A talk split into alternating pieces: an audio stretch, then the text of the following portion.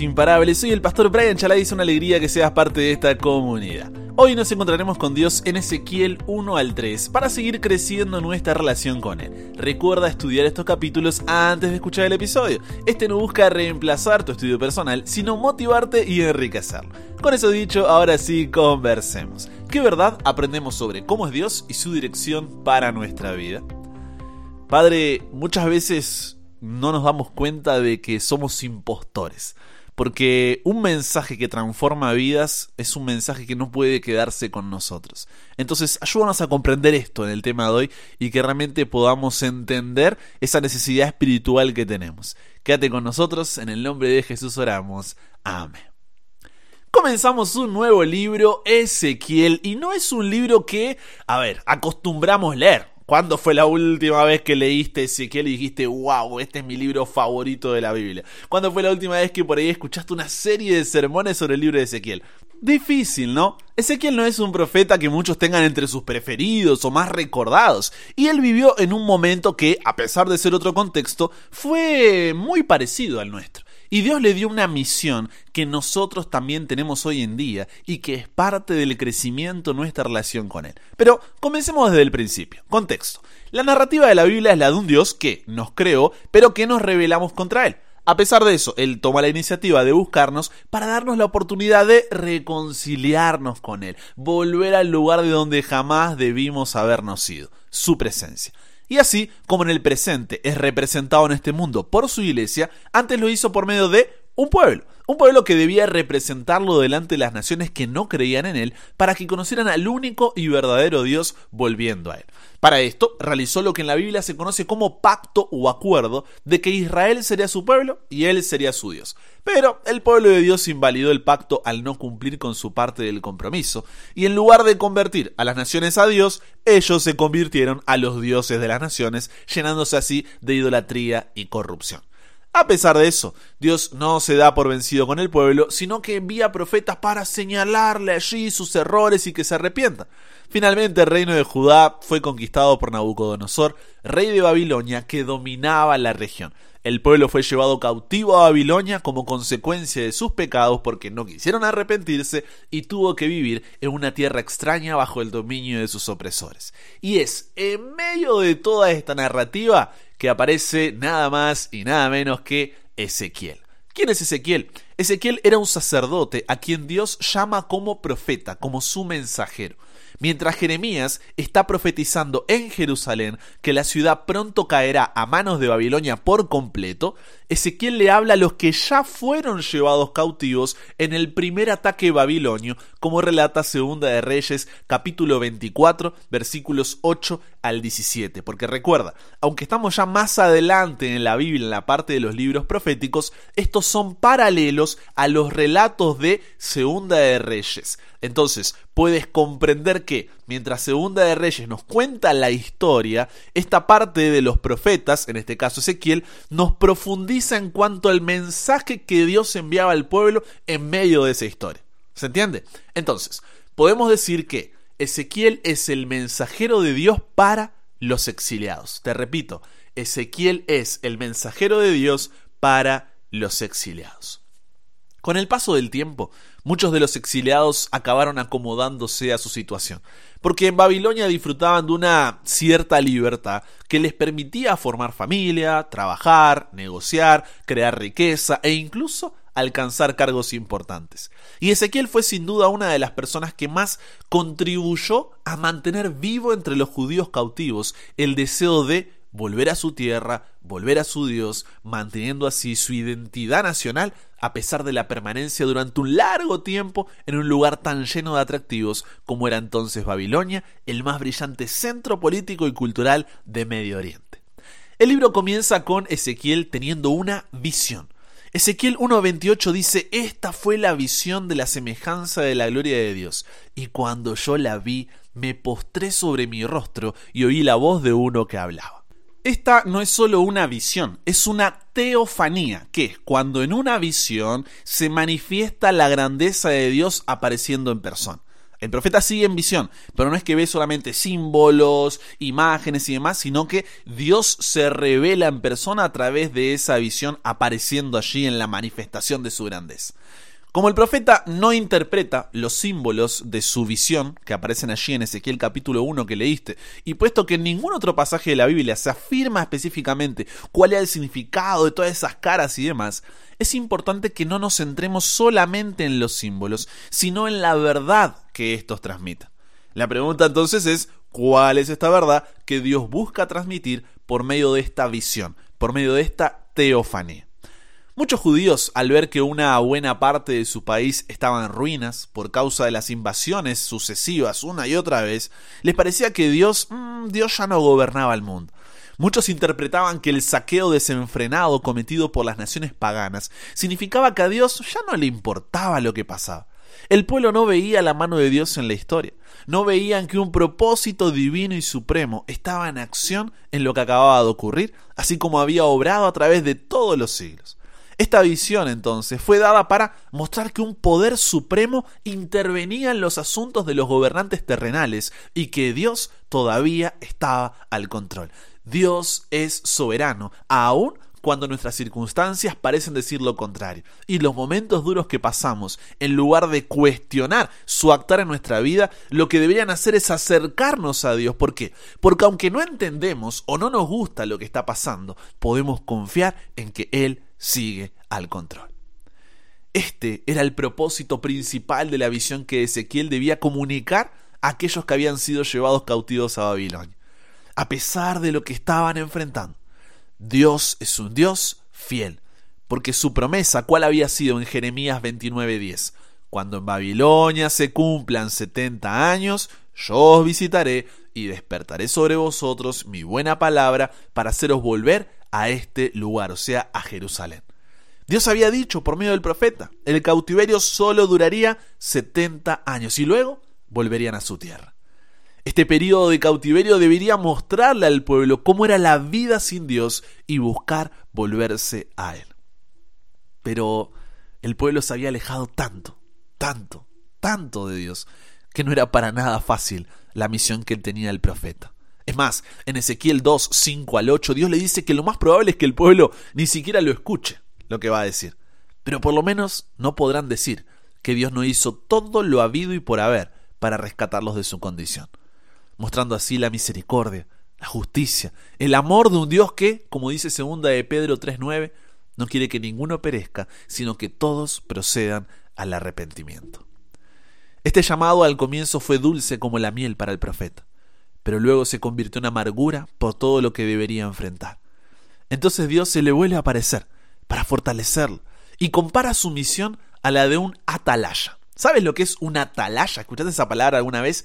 Atalaya. Un atalaya era un centinela militar que se ubicaba en la torre de vigilancia. ¿Cuál era su trabajo? Era advertir a la gente de los peligros que eran cercanos, los peligros que se avecinaban. Esto tenía tres significados. El primer significado es que cuando el atalaya veía que el peligro se acercaba, debía tocar la trompeta. De la misma forma, cuando Ezequiel viera a los pecadores que iban descuidadamente a la perdición, debía hablarles advirtiéndolos de los inevitables resultados si seguían por ese camino. Y esa es nuestra misión hoy en día. Cautivos por el pecado en este mundo de confusión, debemos mantener vivo el deseo de volver a nuestra tierra, manteniendo nuestra identidad en Dios a pesar de la permanencia durante un largo tiempo en un lugar tan lleno de atractivos como lo es nuestra sociedad.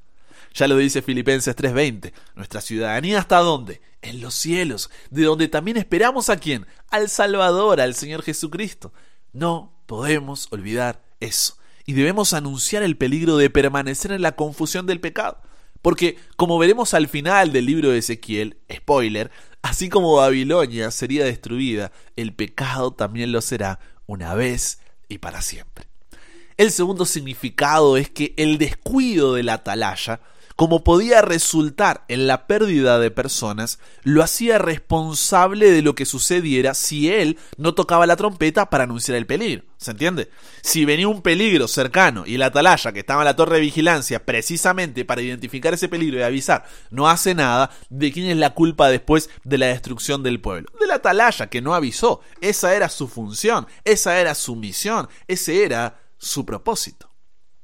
De la misma forma, en Ezequiel 3:18, Dios le dice al profeta que si no cumple con su misión de advertir el peligro, no solo el pecador estaría perdido, sino que él sería responsable por esa persona que no fue salva y estaría perdido también.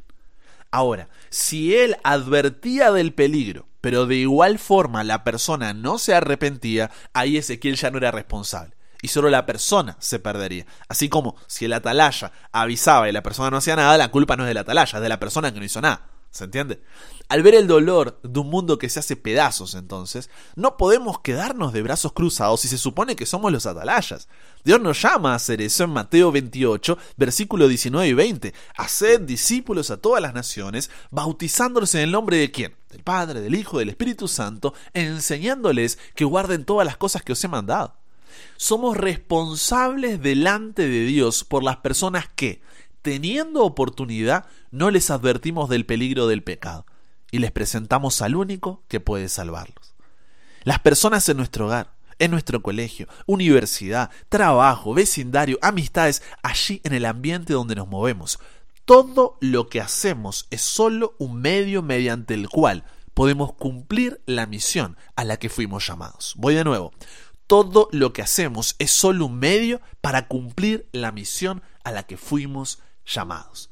Ya que como dice Primera de Juan 4:20, si alguno dice, "Ay, yo amo a Dios", pero no comparte ese amor a su hermano, es un mentiroso. Pues el que no ama a su hermano, a quien puede ver, ¿cómo puede amar a Dios a quien no ha visto? Y no te digo esto para, uy, cargarte de culpa, porque ahora como no predicaste, como no compartiste, como no aprovechaste esa oportunidad, significa que esa persona se va a perder. No, no. No quiero cargarte de esa culpa o que tu motivación sea el miedo a que la sangre de los perdidos caiga en tus manos. No, sino para que entiendas qué cosa. Que Dios podría haber alcanzado su objetivo de salvar a los pecadores sin nuestra ayuda. Pero a fin de que podamos desarrollar un carácter como el de Jesús, debemos participar de su obra. Y esto si bien es un llamado colectivo como iglesia, al mismo tiempo es individual. Escucha esto. No existe crecimiento sin testificación. O eres un misionero o eres un impostor. Predicar el mensaje del Evangelio no es un don, es una necesidad espiritual tan fundamental como el estudio de la palabra y la oración. Recordando siempre que no salvamos a las personas, solo les advertimos del peligro. Luego la decisión será de cada una. La responsabilidad no es de convertir a la persona, sino de buscar la mejor forma y la cantidad de tiempo necesaria para decir que hicimos todo de nuestra parte para hablarle y mostrarle a Jesús. Y es más, la mayoría, como pasó con Ezequiel, no nos va a escuchar, dice Dios. Pero por lo menos podremos decir que hicimos todo lo posible para que no se pierdan. Finalmente, el tercer significado de la atalaya es que debía recordar a las personas que la salvación no es como una balanza, donde se pesan los actos de justicia en contraste con los pecados cometidos y lo que pese más determinará si la persona es salva o no. Para nada. En otras palabras, no existe eso de, ah, la salvación no se pierde, o una vez salvo, siempre salvo. Aunque en algunos momentos creamos en Jesús y confesemos nuestros pecados en arrepentimiento, aceptando su salvación, si después volvemos a la vida que teníamos antes, no digo que nunca más pecaremos, sino un estilo de vida de pecado intencional, no seremos salvos. La salvación no es algo que se gana o se pierde, es un camino por el que se camina o al que se le da la espalda. Por eso, Romanos 8.1 y 6.22 dicen, ahora pues, ninguna condenación hay para quién, para los que están en Cristo Jesús. Están en Cristo Jesús. Los que no andan conforme a la carne, sino conforme al espíritu. Fíjate que es una acción continua. Mas ahora dice que habéis sido libertados del pecado y hechos siervos de Dios, tenéis por vuestro fruto qué cosa? La santificación. Y como fin, la vida eterna. O sea, la salvación de parte de Dios no termina en la cruz, no termina en, ah, me perdona los pecados, no, sino que tiene un fruto. ¿Cuál es ese fruto? La santificación. ¿Qué significa esto? Ser cada día más semejante a Jesús. Porque Él es santo. Para demostrar la importancia de esta misión, por un tiempo que no se determina, Dios dejó mudo al profeta Ezequiel. ¿Sabías eso? Y él solo podía hablar cuando Dios abría su boca. Esto era una señal a los cautivos en Babilonia de que las palabras que pronunciaba el profeta eran verdaderamente las palabras del Señor. En conclusión, ¿qué nos dicen estos capítulos sobre cómo es Dios? En este comienzo del libro de Ezequiel vemos un Dios soberano, que está al control incluso cuando nuestras circunstancias parezcan decir lo contrario. Un Dios fiel que promete restaurarnos a pesar de nuestro pecado. Un Dios misericordioso, justo y amoroso que nos da toda oportunidad, a vida y por haber, para que volvamos a Él a pesar de nuestro pecado, para que Él pueda transformarnos. ¿Qué dirección nos da esto para nuestras vidas? Hay dos dimensiones para esta respuesta. Una desde los cautivos en Babilonia y otra desde el profeta Ezequiel. Si nos ponemos en lugar de los cautivos en Babilonia, recordar que esta tierra no es nuestro hogar. Tengamos cuidado en no perder nuestra identidad en este mundo atrayente de pecado. Porque como dice primera de Juan 2.17, el mundo pasa y sus deseos, pero el que hace la voluntad de Dios permanece para siempre. En lugar de eso, debemos reconocer nuestro pecado y volvernos a Dios, no porque lo merezcamos, sino por los méritos de Jesús en la cruz, que permite que nos reconciliemos con el Padre. Entendiendo que esa reconciliación es un camino en el cual debemos andar permaneciendo firmes hasta el fin. Y, si nos ponemos en lugar de Ezequiel, entender la responsabilidad de la misión que Dios nos dejó. A cada uno se le ha asignado una obra y nadie puede reemplazarlo. Cada uno tiene una misión de maravillosa importancia que no puede descuidar o ignorar, pues su cumplimiento implica la salvación de una persona y su descuido, la perdición de alguien por quien Jesús murió.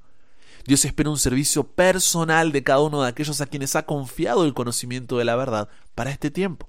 No todos pueden salir como misioneros a los países extranjeros, pero todos pueden ser misioneros en su propio ambiente. Que podamos realizar esta misión, no por miedo a que nos sea cobrada nuestra irresponsabilidad y así cargar con la culpa, sino porque, como dice 2 de Corintios 5:14, el amor de Cristo nos constriñe. Al experimentar el amor de Dios por nosotros, esto fluye a través nuestro hacia los demás. No podemos guardarnos una noticia, una noticia tan grande. Conversamos con Dios sobre esto. Padre, qué desafío, qué desafío que presentas delante nuestro. En primer lugar, de no conformarnos con la Babilonia, con la confusión en la cual vivimos hoy, sino recordar que nuestra identidad está en el reino de los cielos, está en ti, Padre. Ayúdanos siempre a vivir con los pies en la tierra, pero los ojos en el cielo. Y después, no solamente a vivir, sino a cumplir la misión que tú nos has dejado, allí en casa, allí en el colegio, en la universidad, en el trabajo, con los amigos, con los vecinos, que todo lo que hagamos sea un medio para y entendamos la responsabilidad que tenemos como atalayas del mensaje del Evangelio. Advertir del peligro del pecado y señalar hacia el único que puede dar salvación. Danos, Señor, fortaleza, danos coraje, danos sabiduría, ayúdanos a poder encontrar esas oportunidades. Crea, Señor, esos espacios donde podamos compartirte. Ayúdanos a no avergonzarnos de tu Evangelio, pues es un mensaje de salvación. Y a poder llevarlo hacia todas las personas que nos rodean. Como tú le advertiste al profeta, lo más probable es que la mayoría no nos escuche. Pero por lo menos pudimos avisarles que había una oportunidad. Esa responsabilidad ya no será nuestra. Pudimos mostrarles que hay un Dios de amor que quiere salvarlos. Pero si no lo aceptan, nosotros hicimos todo lo posible para que puedan conocerte. Ayúdanos, Dios. Haznos misioneros. No queremos ser más impostores. Nos entregamos todo a ti, Dios. Cámbianos, transfórmanos, renuévanos. Somos tuyos. En el nombre de Jesús oramos. Amén.